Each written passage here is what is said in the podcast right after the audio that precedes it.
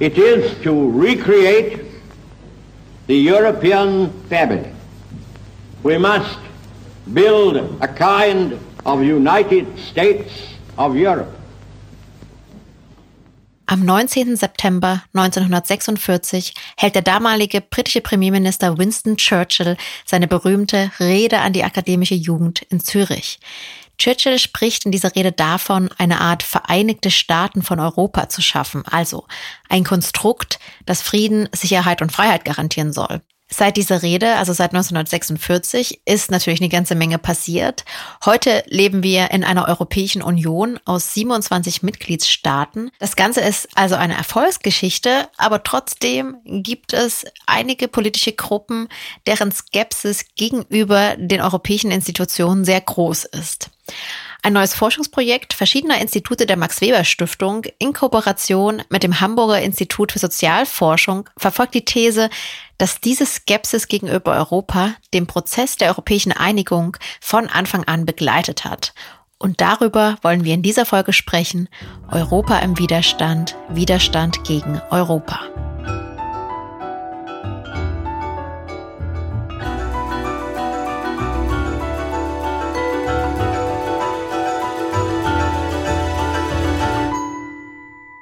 Ich bin Janine Funke, freie Historikerin und Redakteurin und ihr hört die erste Folge der zweiten Staffel dieses Podcasts, der euch mit auf eine Forschungsreise um die Welt nimmt. Wir reisen gemeinsam an die verschiedenen Institute der Max Weber Stiftung und schauen uns an, welche Themen die Wissenschaftlerinnen und Wissenschaftler gerade beschäftigen. In dieser Folge bleiben wir also in Europa und blicken auf die kritischen und skeptischen Stimmen, die die europäische Einigung begleiteten. Das Forschungsprojekt zu Europas Gegenbewegungen will aber nicht nur diese skeptischen Stimmen analysieren, sondern auch zeigen, dass gerade auch die Skepsis gegenüber Europa eigene Form des Zusammenhalts und der Kooperation geschaffen hat. Eine Sache, die also uns in der Möglichkeit, wie man diese Geschichte eigentlich besser erzählen kann und sollte, auffiel, war, dass eben diejenigen, die europäische Einigung versuchen zu verhindern oder sich dem entgegenstellen oder mit bestimmten Zielen äh, dieser Einigung nicht einverstanden sind, sich ihrerseits europäisieren, also ihrerseits über äh, Grenzen hinweg zusammenschließen und auch ihrerseits Effekte haben können für, weit für weitere äh, Formen von Europäisierung. Philipp Müller ist Professor am Hamburger Institut für Sozialforschung und einer der Initiatoren des Forschungsprojektes zu Europas Gegenbewegungen. Im April 2021 ist das Projekt gestartet und neben dem Hamburger Institut für Sozialforschung ist das Projekt auch noch an den drei Instituten der Max Weber Stiftung in Rom, London und Warschau angesiedelt. Wie ihr seht, das Projekt nimmt also eine transnationale Perspektive ein. Die Wissenschaftlerinnen und Wissenschaftler sitzen in verschiedenen Ländern, stehen aber im ständigen Austausch und schauen, wie sich die Ergebnisse der Länder- und Regionalperspektiven in ein großes Bild einordnen lassen. Aber nicht nur das. Das Projekt ist auch interdisziplinär. Das heißt, die Wissenschaftlerinnen und Wissenschaftler kommen aus verschiedenen Disziplinen, wie zum Beispiel den Geschichts- und Sozialwissenschaften, und können dadurch mit ganz unterschiedlichen Methoden auf ihre Forschungsfragen blicken. Es gibt neun verschiedene Projekte und in dieser Podcast-Folge wollen wir uns zwei Projekten widmen, die sich ganz spezifisch mit den Anfängen des europäischen Zusammenschlusses mit den 1950er Jahren beschäftigen.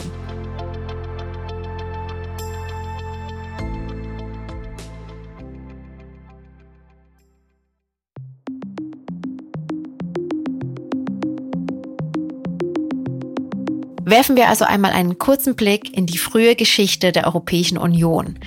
Vier Jahre nach der Rede von Winston Churchill gründet sich am 5. Mai 1949 in London der Europarat als erste große auf europäischer Ebene agierende Nachkriegsorganisation. Die unterzeichneten Staaten waren Belgien, Dänemark, Frankreich, Luxemburg, die Niederlande, Norwegen, Irland, Italien, Schweden und Großbritannien selbst natürlich. Später kamen dann auch noch Griechenland und die Türkei dazu. Und die Staaten, die diese Gründungsurkunde unterzeichneten, die einigten sich darauf, ein vereintes Europa unter der Prämisse von Demokratie, Rechtsstaatlichkeit und Wahrung der Menschenrechte in Zukunft zu schaffen. Die Bundesrepublik Deutschland ist dann übrigens 1950 dem Europarat beigetreten. Ein nächster zentraler Schritt in der frühen Geschichte der Europäischen Union ist der sogenannte Schumann-Plan des französischen Außenministers Robert Schumann. Und mit diesem Plan schlägt er vor, die Kohle- und Stahlindustrie von Deutschland und Frankreich und auch von anderen westeuropäischen Ländern zu vereinen. L'Europe ne se fera pas d'un coup, ni dans une construction d'ensemble. Elle se fera par des réalisations concrètes, créant d'abord une solidarité de fait. Le gouvernement français propose de placer l'ensemble de la production franco-allemande de charbon et d'acier sous une haute autorité commune. Das ist eigentlich ein logischer Schritt, denn genau diese Kohle- und Stahlindustrie, die braucht man auch, um in Kriegszeiten Material herzustellen.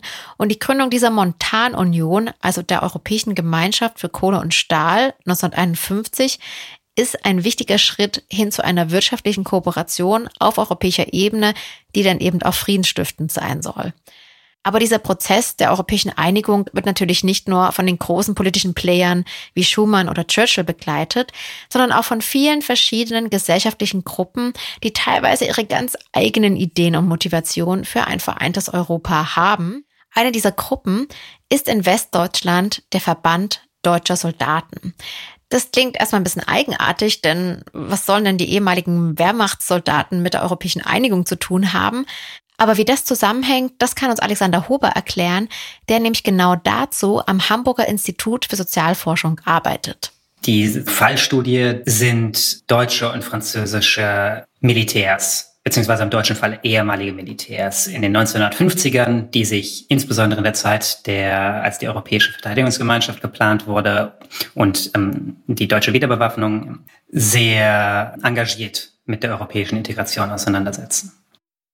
Wichtig ist zu wissen, nach dem Ende des Zweiten Weltkriegs in Europa sind in Deutschland erstmal alle militärischen Organisationen verboten. Das heißt, die ehemaligen Soldaten und Offiziere der Wehrmacht durften sich erstmal nicht wieder neu in Bünden oder Verbänden zusammenschließen.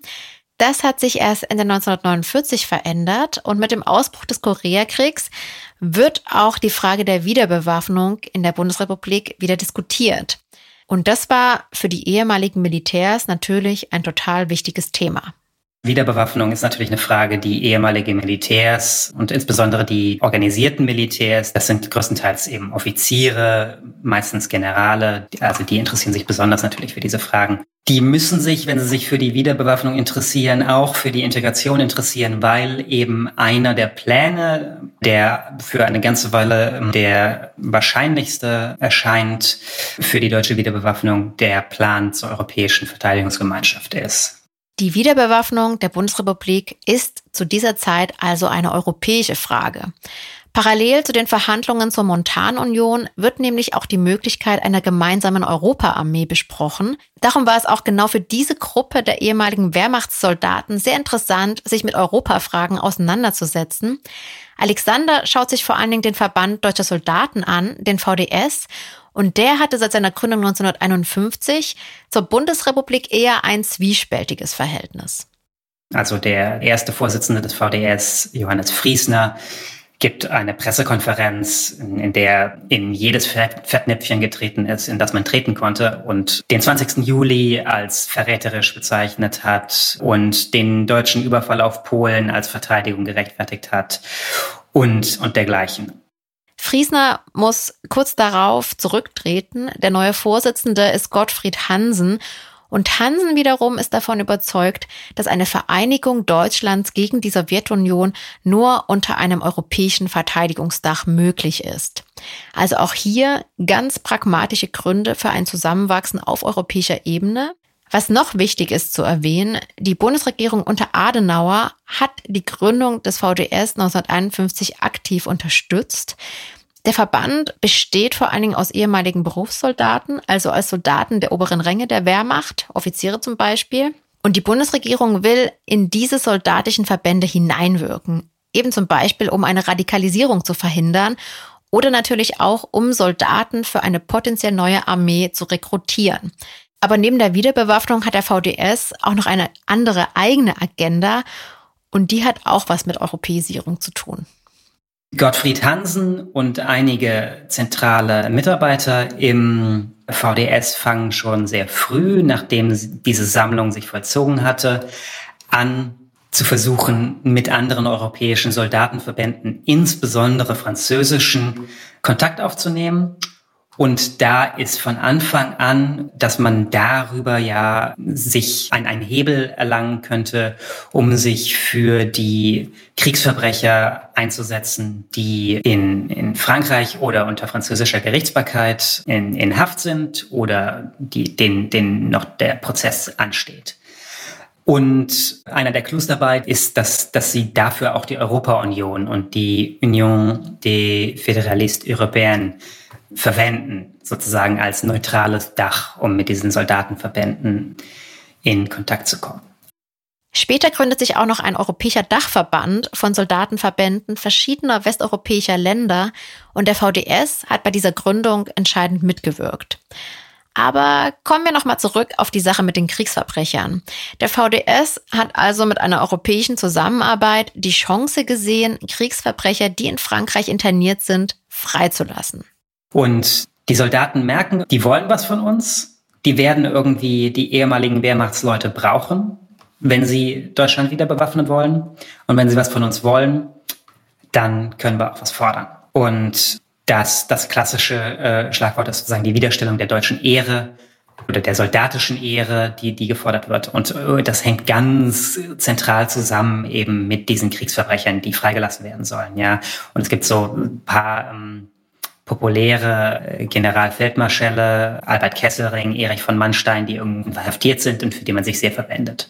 Und ein Satz, der irgendwie immer wieder aufkommt in soldatischen Kreisen in dieser Zeit und den sich bestimmt auch Hansen zu eigen gemacht hätte, ist, ich werde keine europäische Uniform anziehen, um dann am Ende die, den Kerker von Generalfeldmarschall von Mannstein zu bewachen. Und das ist eben sozusagen, wie europäische Integrationspolitik in dieser Zeit eng verknüpft wird mit der Kriegsverbrecherfrage. Es gibt in Soldatenkreisen also fast sowas wie eine Euphorie gegenüber einer europäischen Zusammenarbeit in den 1950er Jahren, die aber vor allen Dingen pragmatische Gründe hat. Eine Sache, die mir eben deutlich auffällt, wenn ich mir sozusagen diesen Integrations ich will jetzt nicht sagen Enthusiasmus, aber diese durchaus positive Auseinandersetzung mit der Integration in, in diesen Kreisen angucke, die ja doch in großen Teilen, wenn nicht nationalistisch, dann doch nationalkonservativ sind, dann ist dort doch eine gewisse Überraschung darüber, dass, dass das heute nicht mehr so das wäre, was man mit dieser Ideologie assoziieren würde. Und dann ähm, liegt die Spekulation erstmal auf der Hand, dass es da irgendwo eventuell einen Enttäuschungsmoment gab. Und auf die Suche nach diesem Enttäuschungsmoment begibt sich Alexander in seiner weiteren Forschung. Eine Vermutung ist, dass die zunehmende militärische Bedeutungslosigkeit von Europa gegenüber den USA zu einem Enttäuschungsmoment und damit auch zu einer wachsenden Skepsis geführt hat. Das andere, was vielleicht ja kein, kein Moment der Enttäuschung war, aber eher ein Moment der Entfremdung ist, dass mit dem Zusammenbruch der Sowjetunion irgendwie für viele jetzt nicht nur Soldaten, sondern bestimmt eher Nationalkonservative ein wichtiger Zweck dieser europäischen Integration weggebrochen ist, nämlich die Blockbildung und die gemeinsame Verteidigung des Westens. Was in der Forschung von Alexander deutlich wird, ist, dass es schon zu Beginn des Prozesses der europäischen Einigung ganz unterschiedliche Auffassungen von Europa gab und auch verschiedene Gruppen, die eigene, teilweise sehr pragmatische Gründe hatten, sich mit einer europäischen Einigung auseinanderzusetzen, eben auch fernab von Zielen wie Demokratisierung oder Wahrung der Menschenrechte.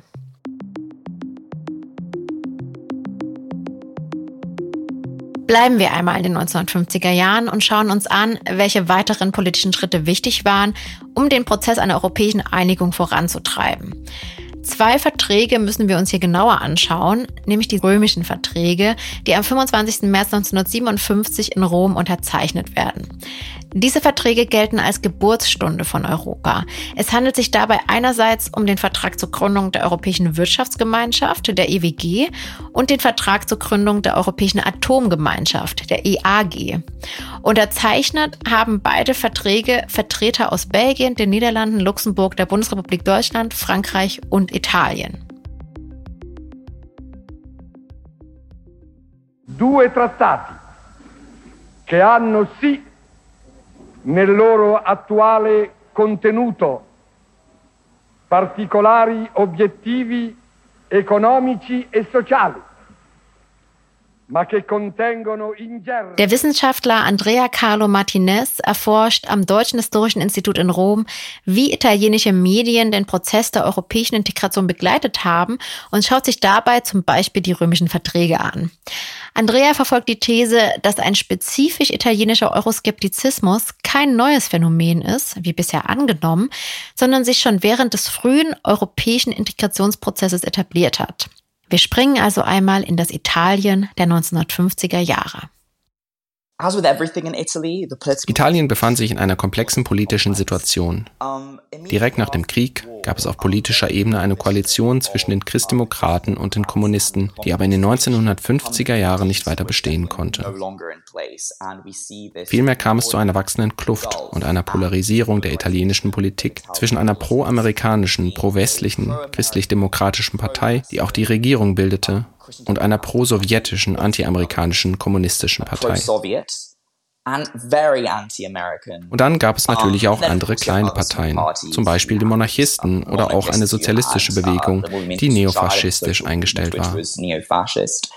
Die politische Situation in Italien war also alles andere als stabil und das gilt ebenso für die wirtschaftliche Situation.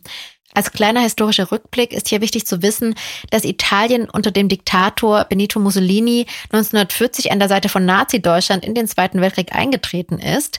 Italien war damit Teil der sogenannten Achsenmächte, also des Bündnisses zwischen Deutschland und Italien. Kurze Zeit später trat auch noch Japan dem Bündnis bei. Italien war in der Zeit zudem eine Monarchie. Nach dem Zweiten Weltkrieg ist König Viktor Emanuel III. zurückgetreten und unter seinem Sohn Umberto fand 1946 eine Volksabstimmung zur künftigen Staatsform statt und die Menschen entschieden sich für eine republikanische Verfassung, was auch das Ende der Monarchie bedeutete. Die verschiedenen politischen Strömungen, die sich dann etabliert haben, die hatten natürlich auch verschiedene Interessen mit Blick auf eine europäische Zusammenarbeit. But Italy was Italien befand sich nach dem Krieg in einer prekären und zerbrechlichen Lage.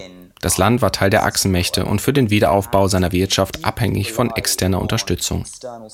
Italien hat vom Marshallplan profitiert. Die Christdemokraten wollten das Land an die USA und ihre atlantischen Interessen anbinden. Das wurde aber von der kommunistischen Partei wiederum stark kritisiert. Und diese Polarisierung war es auch, die Italien abhängig machte von externer Unterstützung, um sich weiter zu stabilisieren.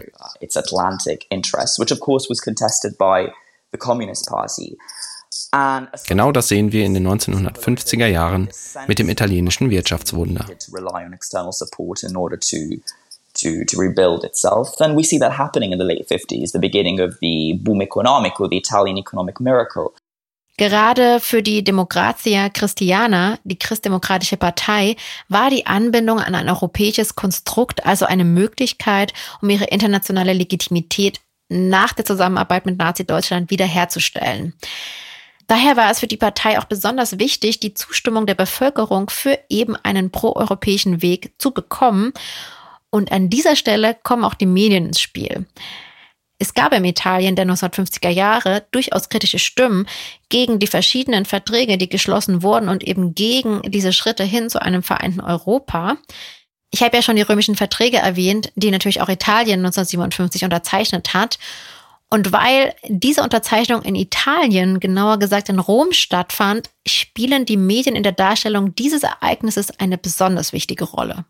Yeah. So first of all, it's worth saying that um, the treaties of Rome Erstmal ist es wichtig zu sagen, dass sich im Jahr 1957, als die römischen Verträge geschlossen wurden, die italienische Medienlandschaft in einer Zeit des Übergangs befand. Der erste Sender ging 1954 live und Ende der 1950er Jahre hatten 90 Prozent der Italiener die Möglichkeit, auf einen Fernseher zuzugreifen, auch wenn viele noch keinen eigenen zu Hause hatten.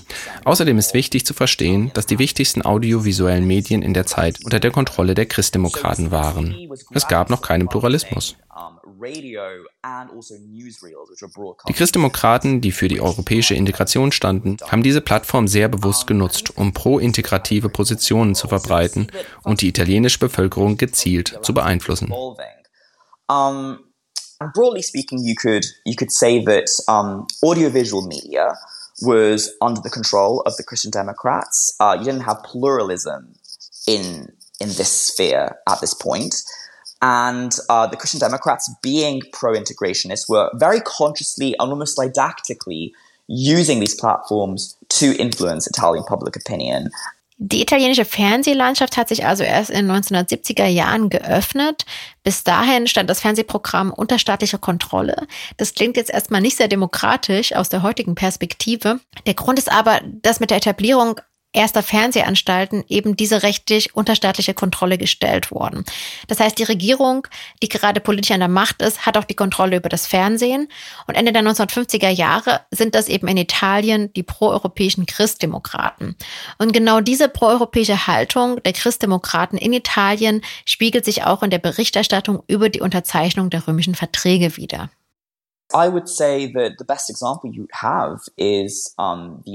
Ich würde sagen, das beste Beispiel ist die Eröffnungszeremonie, also der Anfang einer Fernsehsendung über die Unterzeichnung der römischen Verträge. Es war ein regnerischer Tag. Die Sendung beginnt mit einem Bild des Victoriano-Denkmals in Rom, also im Grunde mit einem sehr prächtigen Blick auf die Stadt.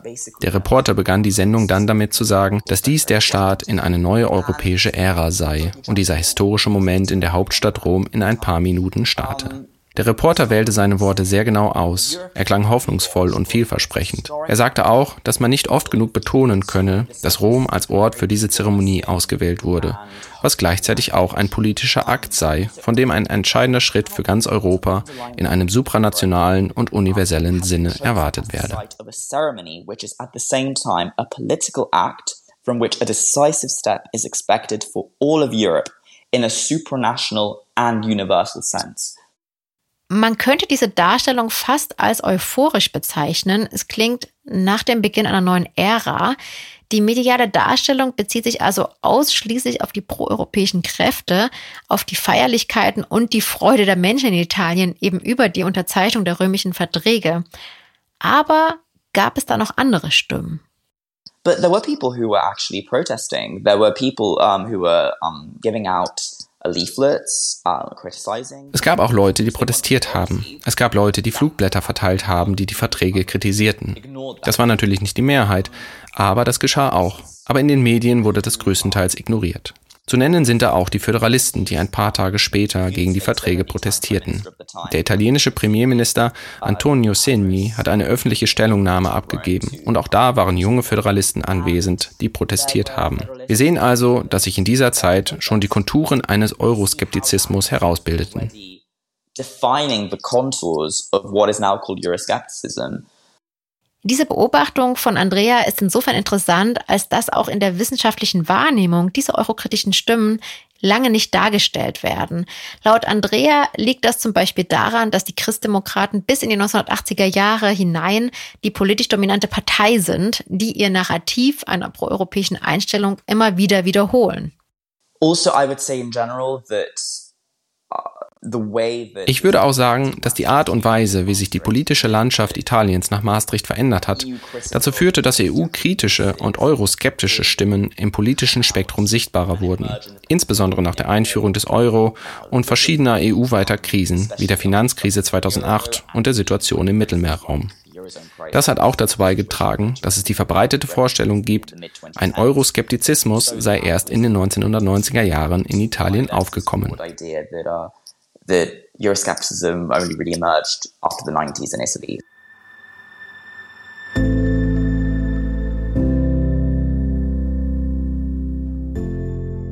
Andrea kann mit seiner Forschung auch zeigen, dass gerade die kritischen Stimmen in den frühen Jahren des europäischen Einigungsprozesses sowohl von HistorikerInnen als auch von Politik- und SozialwissenschaftlerInnen unzureichend analysiert werden.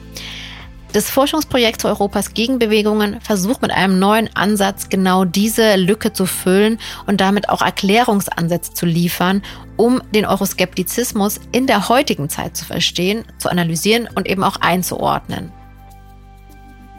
Wenn ihr mehr über das Projekt erfahren wollt und natürlich auch schauen wollt, wie sich die Forschung weiterentwickelt, findet ihr zahlreiche Informationen und erste Veröffentlichungen auf den Seiten der Max Weber Stiftung. Alle Links findet ihr in den Show Notes. Das ist ein Podcast der Max Weber Stiftung. Ich bin Janine Funke und bedanke mich fürs Zuhören. Bis zum nächsten Mal.